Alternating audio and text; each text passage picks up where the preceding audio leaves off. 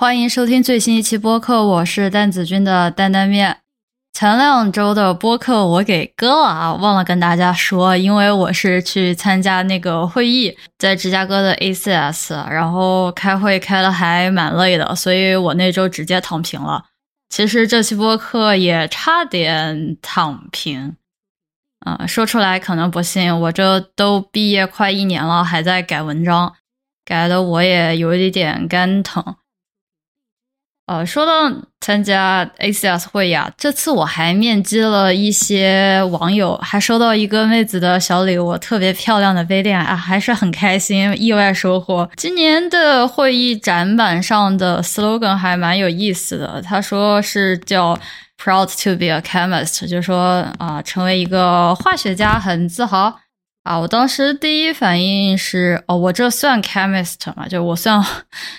我不知道，这这个是一个很奇妙的感觉，因为我第一反应是，我觉得好像我算不上，因为我不那么专业吧。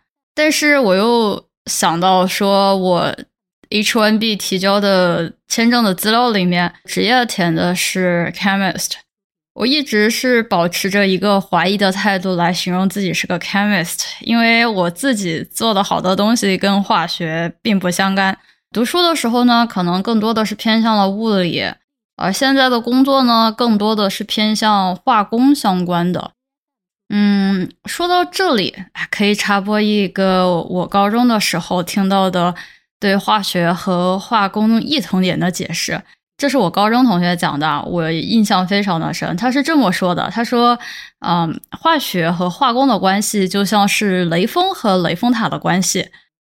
然后我们问说这到底是什么关系？他的答案是没有关系。这个段子我一直记到今天。一开始我也觉得说好像化学跟化工很相似，因为本科的时候我们院就叫化学与化学工程学院啊。我一想说不会把完全不相同的东西放在一个院里面吧，这是我的想法。等到读博的时候呢，我跟化工院的同学一起做课题的时候，会发现我们两个人之间的知识储备量重叠的非常少。但是又到了我工作的时候，化学跟化工的界限在我的手上变得特别的模糊，因为我是算非常正统的化学背景出身，但是我每天接触的是跟化工相关的东西，这是一个比较奇妙的感觉。因为很意外的是，我居然做化工的东西还做的 OK。虽然说我没有进行过正统的学习啊，我跟我老板讨论任务的时候，他特地问过我说：“啊，喜不喜欢做这些东西？”他说这么问我是因为有很多学化学的人是不愿意做化工相关的东西。我听到这个评论是蛮惊讶的。我诧异的点是。说这个东西可以直接跟老板讲我不喜欢吗？这个是在我进入职场之后一个非常意外的发现。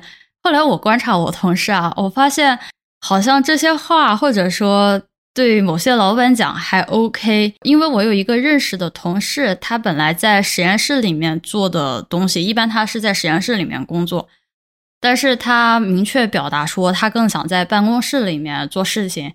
呃，就是说以后希望尽可能的往办公室或者说往电脑这上面的工作这样的类型发展。老板是一点都不生气的，老板甚至给他提供建议，然后还介绍说公司里面做这方面的人。呃，我当时是有点羡慕的。我羡慕的第一点是说他有勇气跟老板说他想做其他的。啊，羡慕的第二点是他知道他想做什么。之前快二十年的学生生涯，我想成为什么这个问题是不存在的。之前想的就是考个好成绩，读个好大学，拿个博士学位。那个时候的心态更多的像是一个生存者的心态，一定程度上来说，生存模式能够激发我的能力。现在不是一个生存模式了，我现在最低最低的要求就是不被开除，对吧？我觉得相对来讲，这个。并不是说特别难的事情，已经不再是这个生存模式之后，不能说我能力全失吧，但有一点失去了方向感。我指的是下一个阶段我要想做什么，我并不知道。我想成为技术型的专家吗？呃，OK，我觉得，但也可以不成为这样的人。呃，我想转行吗？我也其实挺感兴趣的。呃，有多个考量，第一个是钱。当然，在这里我指的转行不是说去做码农，不是我不想啊，是我真做不来，我真的码农太烂了。第二个是我觉得。做研究，如果说不是在最好世界上最顶级的化工或者是化学品企业的话，我不觉得做研究有多大的新意。那还不如回学术界可能好一点，有新东西学习是我考量的下一个阶段的重点。第三个的话是觉得说，我个人感觉未来的工作方向或者说它的模式应该是那种混合制，甚至应该是完全的远程工作。那做实验室相关的工作的话，是应该可以允许 hybrid，就是混合制。我现在也是算混合制工作，只是说出于呃项目的需要，我必须得在实验室里面。但是做实验的话是不能够全 remote，对吧？就不能够远程。第一年，你像我现在工作了一年嘛，工作的主要目标其实是熟悉职场、熟悉公司的运作，能够在公司里面站稳脚跟。对吧？把人都认识好，还没来得及去探索，说有什么东西是我感兴趣的，说值得我去转行的。嗯，感觉这个应该是我在第二年需要去做的。这个在这里立一个 flag 啊，要改变自己的这种生存者的思维模式，要变成探索模式。哦，不过说到探索啊，时间是个问题，是吧？你肯定要花时间去探索、去摸索的。我现在觉得工作之后呢，时间给自己的话是变少了，但又想着说你要跟读博比起来，那时间花在学习上、花在工作上，肯定是工作之后的要少一些。我都准时下班，然后下班也不工作的，总数没那么多，但是感觉时间占据的那个时间段变得固定了。比如说，以前读书的时候可以挑上班的时间去办些杂事儿啊，比如说去银行啊、去车管所啊、去医院什么的。现在就是要不然一天最早，要不然读到下班最后一分钟，要不然就是得等到下周五休息的时候。这是我怀念学术界为数不多的时刻啊！这个对比较喜欢随心所欲。嗯，说起来，我还有一个比较喜欢在学校的点就是。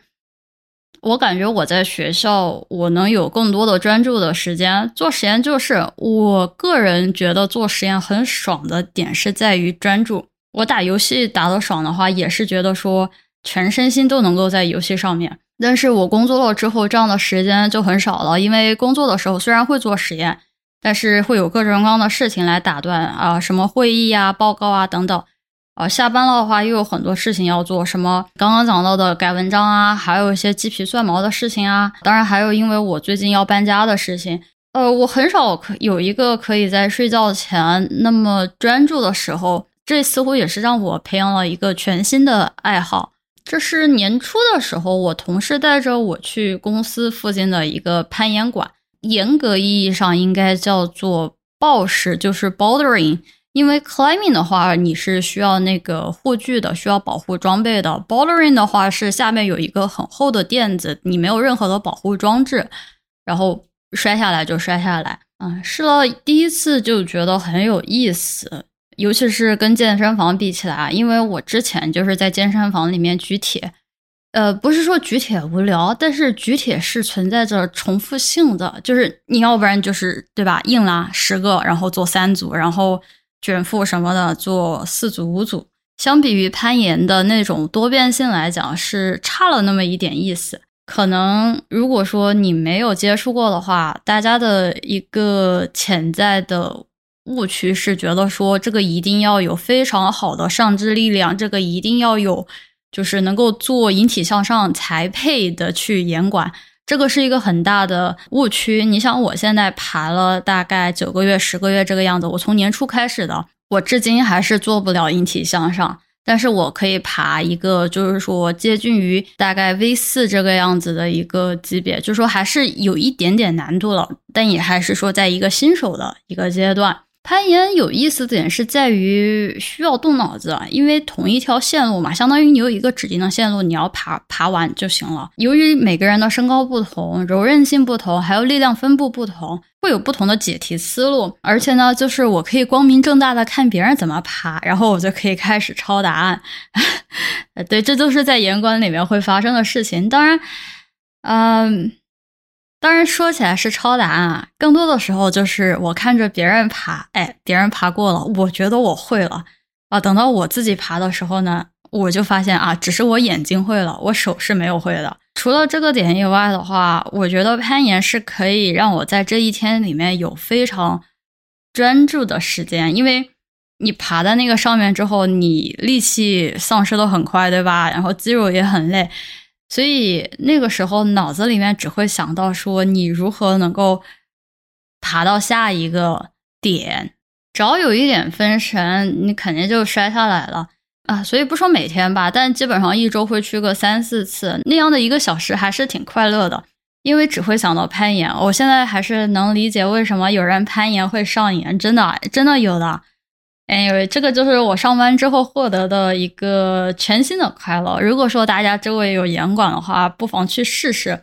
我上次去芝加哥开会的时候，我也去试了下芝加哥 downtown 里面的一个严管，都还挺不错的。我觉得我们这里的严管也挺好的。不瞒大家说，我已经把我对象啊生拉硬拽的拖到严管来锻炼了。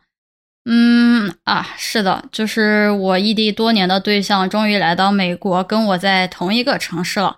我认为这个是今年最大的小确幸，这个是比抽到 H1B 还更让人开心的事情吧。嗯，我们大概有四年多没见面了啊，很离谱，疫情跟签证原因各占一半。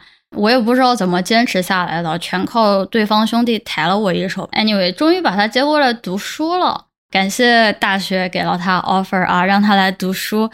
呃，不需要我一个人把他亲手带过来。他是工作多年之后重回学校，所以同级新生都比他小了五六岁。也就是说，他开始工作的时候，他现在的同学还在读高中没多久。哦，但是哦，工作一段时间之后再去读书是美国蛮多人的选择，因为他们在工作一段时间后更清楚自己需要补充什么样的知识，好在职场里面有更多的竞争力。当然，我个人来说，只说我个人啊，不说学习的话，还是很心存感激的，因为这一路走来并不容易。当时准备考试申请的时候，压力还是很大的，毕竟哪怕我们再努力。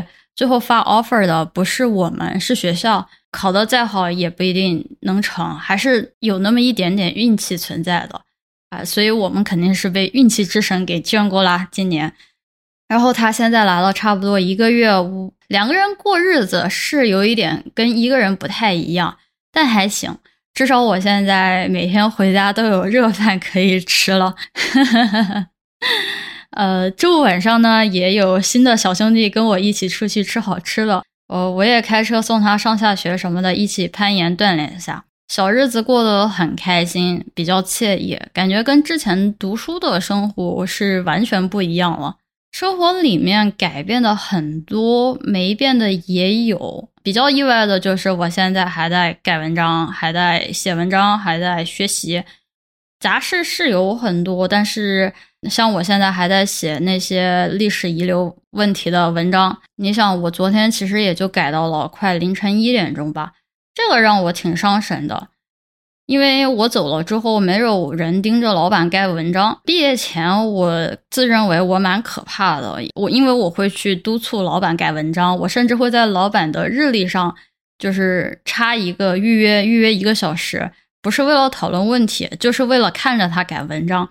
是的，我其实是全靠向上管理才有了按时毕业的结果。当然，我一走，我哪来的心思对老板向上管理啊？所以进度就特别慢。慢了之后呢，合作者也受不了了，决定来带节奏，于是又开始写写写。哎，所以写文章这个东西确实得有一个项目经理来操持一下，不然这根本出来不了。呃，文章这个，说实话，我只说我个人的一个小小吐槽，我觉得越写越没有用。大家可以看出来，我真的不适合学术界了。这个东西写起来太要我的老命，而且更要命的是，我不会写，但我有一个特别会写的老板，所以每次稿子拿回来就是最机智的降维打击。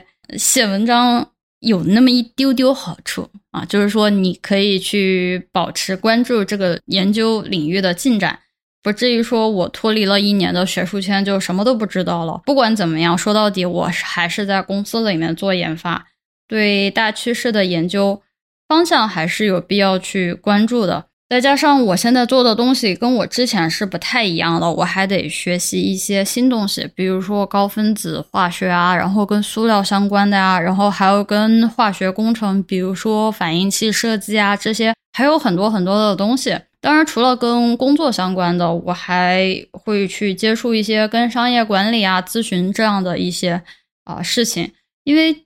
之前找工作的时候，我是非常认真的尝试了一下咨询的工作申请，呃，觉得说不是不可以做，因为面试下来感觉还 OK。我就在想说，万一哪天我实验真的做烦了呢？这些东西都是在我读书的时候尝试的时间非常的少，可能也就那么几个月的时间，没有太去深究。主要是因为那个时候我的眼里面只有我手上的课题，因为我需要它拿来毕业嘛，就讲到了生存者模式。现在我不需要了，就视野放开一些，然后就是说多鼓励自己，要多多的给自己自我暗示，然后才会想着说去尝试的。我不知道这个算不算卷哦，我有点害怕，因为我有不止一次的被说过卷。个人不太喜欢这个词语，因为啊，因为中文的语境限制的比较多啊。众所周知，大家会用一个词来形容原本需要若干个词语来形容的不同场景啊。比如说“卷”，我觉得这是其一；还有就是 “PV” 啊这些词语，我更倾向于形容为良性竞争和恶性竞争。比如考研究生、考高考，我是觉得说，如果一门考试能督促我。学习知识啊，扎实的去掌握知识，那这其实考试是一个良性的鼓励我去学习，学习的知识最终是被用于我未来的发展，而考试分数是一个拿来提醒我学习进度的工具。但如果说我看重分数高过于知识，而知识又不一定能够反映我学的怎么样，而分数也不一定说能给我未来带来什么样的影响。这个时候我就很难说这个分数真的有那么重要吗？那如果再接下来说，如果分数高过一切，我会觉得这个影响会更加倾向于不好的一面，因为这会使得我忽略我本应该看重的知识。我不知道大家是怎么来考虑这个问题的呀？我觉得我很多时候我的看法和一些操作在别人眼里是不太能理解的。比如说，大家的高考和研究生考试是很卷的啊，我也觉得很卷啊。如果说，呃，因为卷感觉可以用在任何一个地方了，那也就可以讲卷喽。更多的来形容的是这类竞争考试竞争的惨烈程度和激烈程度，能跟学到的知识深度是不匹配的。也就是说，我费了那么大的力气学到的知识也就那些，那我接下来想的就是说，那我还不如真的去。找一点值得我费心且更有收获的赛道，呃，所以我去搞了化学竞赛。是的，我是觉得高考确实非常的卷，就所谓的卷卷卷。而且最要命的是，它只有一次机会，两相比较，我觉得不太合算。因为竞赛你可以考好几次嘛，一年一次。啊，与其跟人硬碰硬的恶性竞争，因为我知道那有那么多人在跟我竞争，我在想说，那不是换条人少一点。分化的更开的赛道，考研也是，考研感觉真的好辛苦啊！我跟我之前的室友不止一次提到过，我俩都觉得说，如果我俩去考研，我们俩应该是捐了的，因为我们真的没有办法坐在那里一遍又一遍在学那些知识，我应该是吃不下这个苦的。而且说实话，学到的东西我觉得不多。机会如果摆在我面前的话，我可能更倾向于去考考 GRE、托福这样的一些考试，然后准备出国，因为。这俩东西也不简单啊，这俩东西也挺难的，但是花在这个上面的时间收获更多就是了。就是说，如果你把托福、GRE 这类考下来，你基本上最基本的日常交流是英文上的话是还 OK 的。但如果说你四六级能够卷到六百多分，你还是缺了口语还有写作这一块。基于这样的想法的话，不觉得我是一个特别喜欢卷的人。我对我自己的要求就是说，在我能力以内的。事情，我希望能够做到我的最好。我并不是说跟别人比我是最好的，我只是说我做到我最好的一面就行了。我控制不了别人怎么想的，而且我不会停留在同一个东西上面太久，因为总觉得会说迟早失去新鲜感的。一旦失去新鲜感，卷会不可避免的出现，而这个时候它会给我带来一个无形的牢笼的感觉。这就是为什么我读博读到第五年的时候，我写文章觉得很痛苦。我觉得我没有学到太多的知识，更多的是去总结，更多的是去打磨。呃，不是说他有什么样的进步，是我觉得说我每天面对的都是这些东西，我真的挺痛苦的。现在的话，我也很庆幸在这家公司里面工作，因为新东西很多，是给了我很多机会去思考、去成长的一个平台。我也不被几年前做的东西再继续困扰下去了。好多人问过我说，之前做过的东西怎么就不做了呢？啊，是啊，我真的是这么想的。我觉得做了几年的东西，差不多可以换下一个了。因为有一些东西学到的一些知识的技能，学到的一些技巧，是可以从一个东西带到另外一个新的东西上的。并不是说完全去抛弃，而是是说去换一个东西去尝试。我也没有说到说一定会去做到领域里面最好的，因为。我做到我最好是去突破我自己，而如果是说我一定要做到领域里面最好的，那我觉得就会带来卷这个宿命，因为你是跟别人卷，别人就要搞你啊啊！我拒绝，我拒绝，我只跟我自己比。现在的想法是说去尝试一些不同的东西，然后结合在一起，设计一个自己全新的赛道。这样的话，在这个赛道里面就没人跑赢我了，因为我是规则的制定者啊，对吧？这这个时候我根本不需要卷，我就赢了。那差不多，这就是我工作一年之后的一些碎碎念吧。还是很庆幸能一直保持学习的态度，我我希望自己可以一直保持下去。那今天的播客就到这里了，我们下一期再见吧。